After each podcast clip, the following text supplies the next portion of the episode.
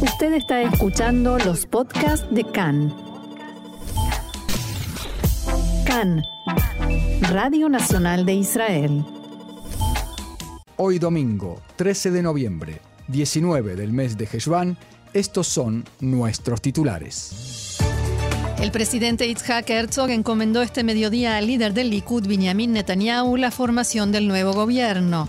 Formación de gobierno, Ariel Deri, condenado dos veces por corrupción, exige la cartera de finanzas. La ONU aprueba la propuesta palestina de que la Corte de la Haya decrete la ocupación israelí como anexión de facto.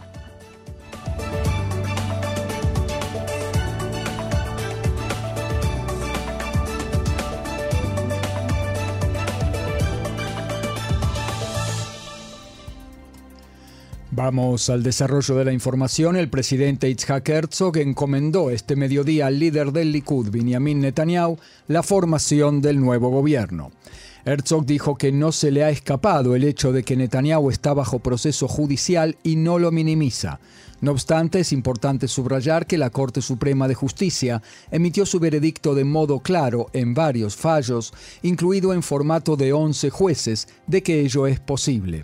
El presidente agregó que se necesita un gobierno estable y eficiente que sirva a todos los ciudadanos de Israel, a los que lo eligieron y a los que se opusieron. Se requiere un gobierno que sepa llevar adelante la unión de todos los sectores del pueblo y sepa abrir un diálogo franco y sincero con todos los poderes del gobierno. Es importante, dijo Herzog, que recordemos, como nación no tenemos margen para errores fatales. Todo gobierno debe conducirse con enorme prudencia en los temas que son críticos para nuestra existencia, para la defensa de nuestra seguridad y el mantenimiento de nuestros lineamientos más básicos como Estado judío y democrático, palabras del presidente Herzog. El primer ministro electo, Benjamin Netanyahu, dijo estar muy emocionado por el privilegio de formar gobierno, no menos que la primera vez que lo hizo hace 26 años. Abro comillas, me propongo ser el primer ministro de todos, de los que me eligieron y de los que no. No son palabras de la boca para afuera. Creo en ello con todo mi ser. Netanyahu agregó que su meta es actuar para ampliar el espacio de concordancia en el seno de nuestro pueblo. Aun si hay desacuerdos entre diversos sectores en temas esenciales, hay suficientes asuntos en torno a los cuales la mayoría absoluta se puede unir y acordar. Somos hermanos, estamos destinados a vivir unos con otros, palabras del primer ministro entrante. El presidente encomendó la formación de gobierno a Netanyahu luego de recibir la recomendación por parte de 64 diputados, es decir, una mayoría clara. Netanyahu, sin embargo, renunció a su plan de presentar su gobierno ya esta semana debido a dificultades en las negociaciones coalicionarias. En efecto, por ejemplo, el titular del partido ultraortodoxo Ashkenazi de la Torah, diputado Moshe Gafni, dijo anoche que sin la ley de Idgabrut, que tiene por fin limitar el poder de la Corte Suprema, no se formará gobierno. Necesitamos a la Corte Suprema, pero que sea débil, subrayó Gafni en el evento de clausura de la campaña electoral. También exigió que sean anuladas de inmediato anulados todos los decretos discriminatorios de Lieberman y Bennett, según su expresión, que y que en el acuerdo coalicionario haya un apartado que determine que todo lo que hizo el gobierno anterior sea cancelado.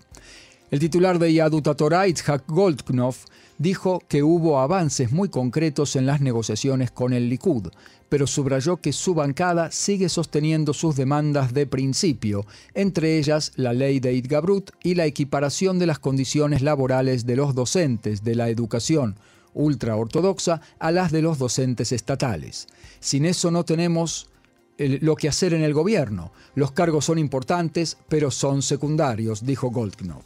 El Consejo de Sabios de la Torá de Shas el partido ortodoxo sefardí, deliberó sobre los cargos ministeriales que recibirá esta bancada, pero la reunión terminó sin que se tomaran decisiones. El titular de Shas, Ari presentó las demandas del partido y las carteras que se le ofrecen, y el Consejo lo instruyó para que continúe negociando. Esta mañana Deri anunció a Netanyahu que está interesado en el cargo de ministro de Finanzas. Por otro lado, factores en Acción Datit exigen que Bezalel Smotrich sea el próximo ministro de Defensa. También exigen las carteras de Educación y Culto y un acuerdo coalicionario detallado, incluidas cifras presupuestarias para poder garantizar la restitución de la seguridad personal, la enmienda al sistema judicial, la regularización de los asentamientos ilegales y el fortalecimiento de la identidad judía del país. Shalom Danino, elegido para la Knesset número 25 por el Likud y ubicado en el número 22 en la lista de ese partido, dijo que su partido debe basar su gobierno en la derecha, pero si surge la posibilidad de ampliarlo, por supuesto que se debe hacer. En un evento cultural de Shabbat, Shabbat Tarbut, en Beersheba, Danino agregó que si el partido de Benny Gantz acepta incorporarse al gobierno, ello constituirá una ampliación significativa que generará una voz nueva. En tanto, el rabino principal sefardí Itzhak Yosef expresó su apoyo a la ley de Itgabrut y dijo que se debe sancionar una ley que diga que no hay tal cosa, la Corte Suprema manda. En su clase semanal, el rabino Yosef llamó a aprovechar la oportunidad para corregir cosas, entre ellas la cuestión de quién es judío, si ello es posible, ahora que hay muchos legisladores ultraortodoxos en la coalición. El ministro Avigdor Lieberman llamó al primer ministro Yair Lapid a suspender de inmediato y luego destituir, aún antes de la formación del nuevo gobierno, al rabino principal sefardí Itzhak Yosef por apoyar, como acabamos de informar, la ley de Gabrut, que le permitiría a la Knesset evadir fallos de la Corte Suprema que se opongan a leyes de la Knesset consideradas inconstitucionales o problemáticas. Según Lieberman, el rabino principal funciona como un político principal y sus reiteradas expresiones en asuntos políticos son poco menos que indignantes. Lieberman dijo que el rabino Yosef se excede en sus funciones, que deben estar totalmente exentas de política y de extorsiones espurias, según sus palabras. Lieberman indicó que no es la primera vez que el rabino principal sefardí intenta intervenir en la política y que solo hace algunos días se inmiscuyó en las negociaciones y llamó a aumentar de, en tres a cuatro veces el subsidio a los estudiantes de Yeshiva. El Movimiento por la Calidad de Gobierno llama a no nombrar a Ariederi como ministro de Finanzas y dice que ello sería como nombrar a un gato para que cuide de la crema. En su comunicado, el movimiento subraya que Deri es un delincuente convicto y serial que atentó una y otra vez contra el erario público. Abro comillas, los delincuentes seriales como él deberían ir a rehabilitación y no retornar a la escena del delito. Por ello, el solo pensamiento de que una persona tal pueda ser responsable del dinero público es un contrasentido y da cuenta del profundo desprecio por la sensibilidad pública y por su dinero, palabras del movimiento por la calidad de gobierno. Los líderes de bancada del todavía oficialismo se reunirán hoy en la Knesset para coordinar entre ellos posiciones ante su inminente paso a la oposición, luego de un alejamiento entre ellos producido desde las elecciones. El encuentro fue una iniciativa de la bancada de Yeshatid y participarán en ella representantes de Israel Beiteinu y de Hadashtal, a pesar de que Avigdor Lieberman se niega a reunirse con Ayman Ode. Antes de la reunión conjunta, el diputado Ahmad Tibi por se reunirá por separado con el titular de la bancada de Yeshatid, Boaz Toporovsky. Y el titular de Otzma Yehudit, Itamar Ben-Gvir, elaboró una nueva exigencia en las negociaciones coalicionarias con el Likud el compromiso de sancionar una ley que anule el fallo de la Corte Suprema que reconoce la conversión reformista hecha en el exterior para los fines de la ley del retorno. Ello luego de, de que la Corte Suprema fallara en los últimos años que, para los fines de la inmigración a Israel y la obtención de la ciudadanía automática, la conversión reformista también es válida. Ben-Gvir demanda fijar por ley que solo el que atravesó por un proceso de conversión según la halajá, la ley ortodoxa, será beneficiario de la ley de retorno con fines de inmigración y en Otzma y Eudit están preparando una maniobra para coordinar la demanda con los demás socios de coalición. El ministro de Finanzas, Nachman Shai de Abodá, comentó en el mismo tema que la nueva demanda de Ben-Gvir en diálogo con Khan Comentó esta demanda y dijo que, de ser implementada, se trataría de una fractura entre nosotros y la mayor parte de la comunidad judía de Estados Unidos y también con otras comunidades judías en todo el mundo. Es expulsar del pueblo de Israel a millones de judíos, enfatizó Shai. El ministro de las diásporas Agregó que supone que los líderes de las comunidades reformistas y conservadoras en Estados Unidos reaccionarán de manera más enérgica que yo contra la iniciativa. Es posible que por un tiempo incluso se alejen del Estado de Israel, sentenció el ministro.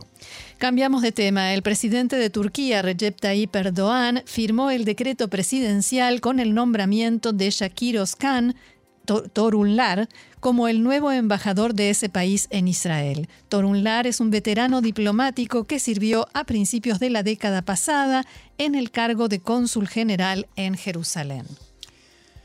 El presidente de Rusia, Vladimir Putin, dialogó telefónicamente con su par iraní Ebrahim Raisi. El comunicado dado a conocer por el Kremlin dice que ambos líderes subrayaron la importancia de profundizar la cooperación política, económica y comercial entre ambos países. En el comunicado no se informó cuándo tuvo lugar la conversación y no se mencionó el tema de los drones suministrados a Rusia por Irán.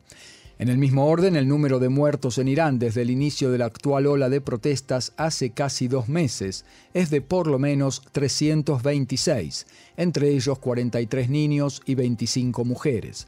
La Organización de Derechos Humanos iraní con sede en Oslo informa que todos los muertos fueron asesinados por las fuerzas de seguridad iraníes en su intento de sofocar las manifestaciones.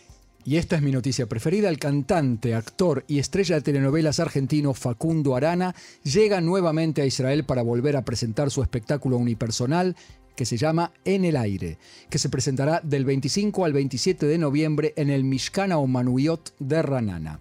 Facundo Arana inició su carrera como actor en los años 90 haciendo el papel de villano en Chiquititas, luego como el galán de Muñeca Brava junto a Natalia Oreiro y otras como Yago, Farsantes y otros. El espectáculo titulado En el aire ganó varios premios Estrella de Mar al mejor eh, espectáculo unipersonal y otros. Cuenta la historia de un locutor de radio en un pueblito alejado que levanta la moral de todo el pueblo y crea dinámicas nuevas. Entrevistado por Maariv aquí en Israel, dijo que siempre está encantado de visitar nuestro país, donde ya estuvo varias veces. Abro comillas. A todo el público israelí, gracias por siempre, por el buen trato que me dan a mí y a mis compañeros. Gracias por la hospitalidad de siempre y por el amor que es maravilloso. Espero poder volver siempre a Israel, gracias de todo corazón. Facundo Arana, del 25 al 27 de noviembre en el Mishkana Umanuyot, Ranana.